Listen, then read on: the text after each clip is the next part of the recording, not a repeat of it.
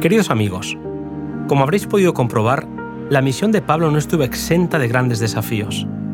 En el podcast de hoy seguiremos viendo que tuvo que afrontar constantes trabajos y dificultades.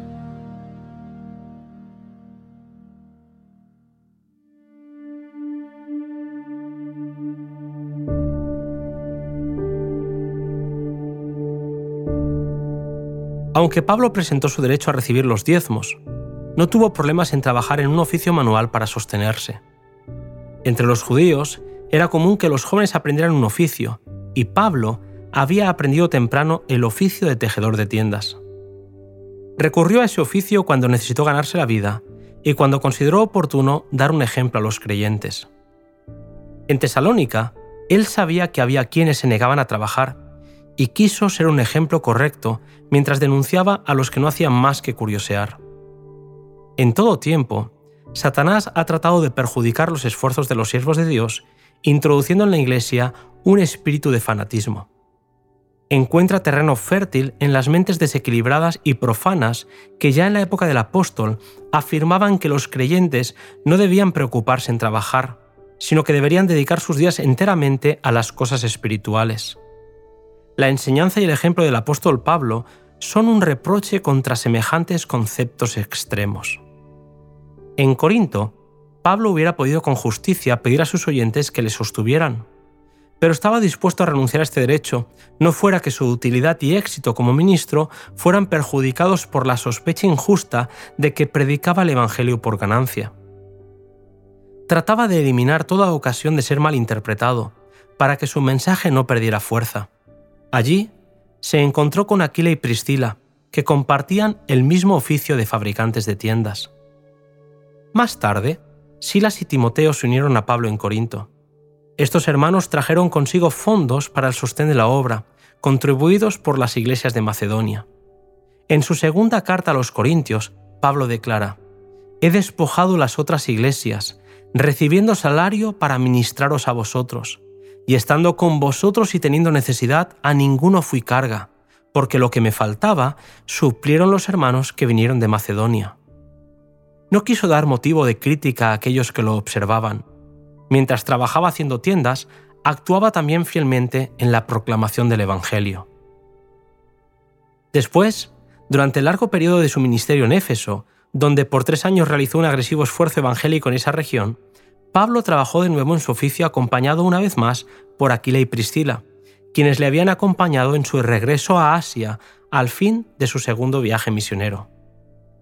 Aunque había quienes lo criticaban, Pablo no consideraba que el tiempo dedicado a fabricar tiendas fuera un tiempo perdido. En todo momento ofrecía un ejemplo de laboriosidad y trabajo cabal. Era un obrero rápido, hábil y diligente en los negocios, Trabajaba algunas veces noche y día, no solamente para su propio sostén, sino para poder ayudar a sus colaboradores. Compartía sus ganancias con Lucas y ayudaba a Timoteo. Hasta sufría a veces hambre para poder aliviar las necesidades de otros. La suya era una vida de abnegación. Si los ministros sienten que están sufriendo durezas y privaciones en la causa de Cristo, visiten con la imaginación el taller donde Pablo trabajaba. Recuerden que mientras este hombre escogido por Dios confeccionaba tiendas, trabajaba por el pan que ya había ganado con justicia por sus labores como apóstol. El indolente se priva de la inestimable experiencia que se obtiene por el fiel cumplimiento de los deberes comunes de la vida. No pocos, sino miles de seres humanos existen solamente para consumir los beneficios que Dios en su misericordia les concede. La utilidad de los hombres jóvenes que sienten que son llamados por Dios a predicar depende mucho de la forma en que empiezan sus labores. Los que son escogidos por Dios para la obra del ministerio darán pruebas de su alta vocación y por todos los medios de que dispongan se esforzarán para desarrollarse como obreros capaces. No todos los que sienten que han sido llamados a predicar deberían ser animados a depender inmediatamente ellos y sus familias de la Iglesia para su continuo sostén financiero. Hay peligro de que algunos, de experiencia limitada, sean echados a perder por la adulación y por el imprudente aliento a esperar pleno sostén, independiente de todo serio esfuerzo de su parte. Los medios dedicados a la extensión de la obra de Dios no deben ser consumidos por hombres que desean predicar solamente para recibir sostén y satisfacer así la egoísta ambición de una vida fácil. Los jóvenes que desean ejercer sus dones para la obra en el ministerio hallarán una lección útil en el ejemplo de Pablo en Tesalónica, Corinto y Éfeso, entre otros lugares. Aunque era un orador elocuente y había sido escogido por Dios para hacer una obra especial, nunca desdeñó el trabajo y nunca se cansó de sacrificarse por la causa que amaba. Aunque era uno de los mayores maestros humanos, Pablo cumplía alegremente los deberes más humildes tanto como los más sublimes. Cuando en su servicio por el Señor las circunstancias parecían requerirlo, trabajaba voluntariamente en su oficio.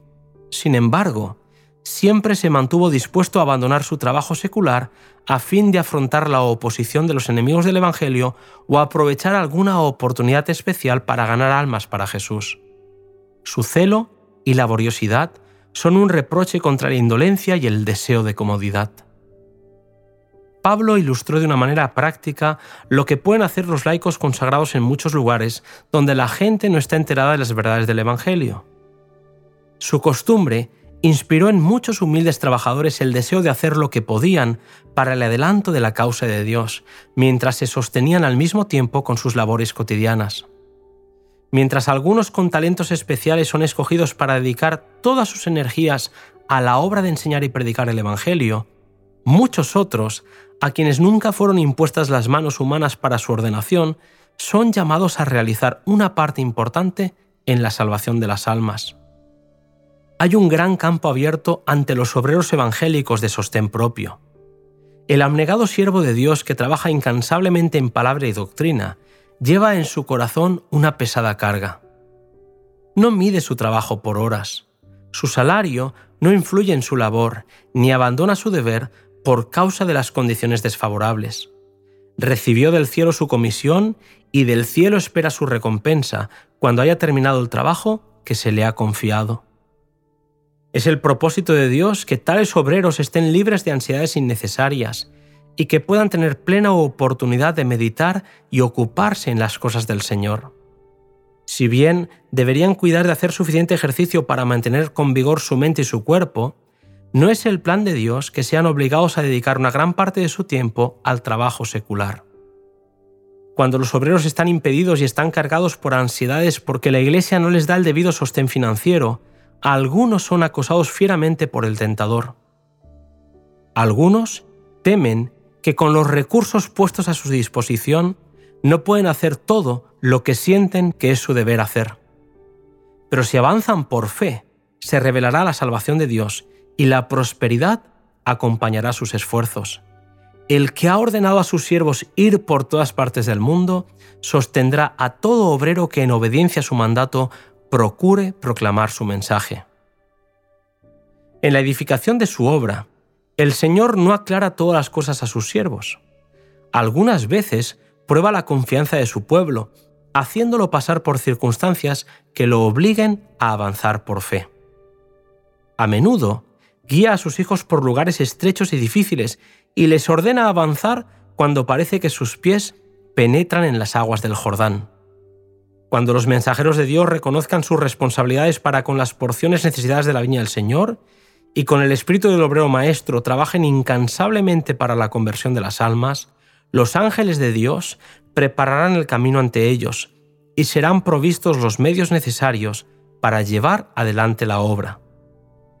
Los que sean iluminados darán liberalmente para el sostén del trabajo hecho en su favor.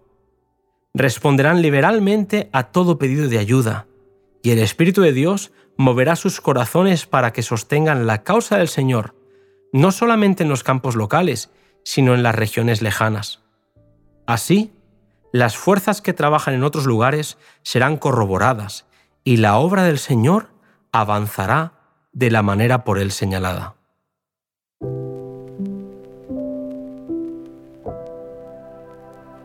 Dios nos ayude, queridos amigos, a servirle de la misma manera en la que Pablo lo hacía cuando dijo, ay de mí si no anuncio el Evangelio. Que la predicación de las buenas noticias de Cristo sea el motor de nuestra vida como cristianos. Nos vemos en el siguiente podcast. un ministerio consagrado.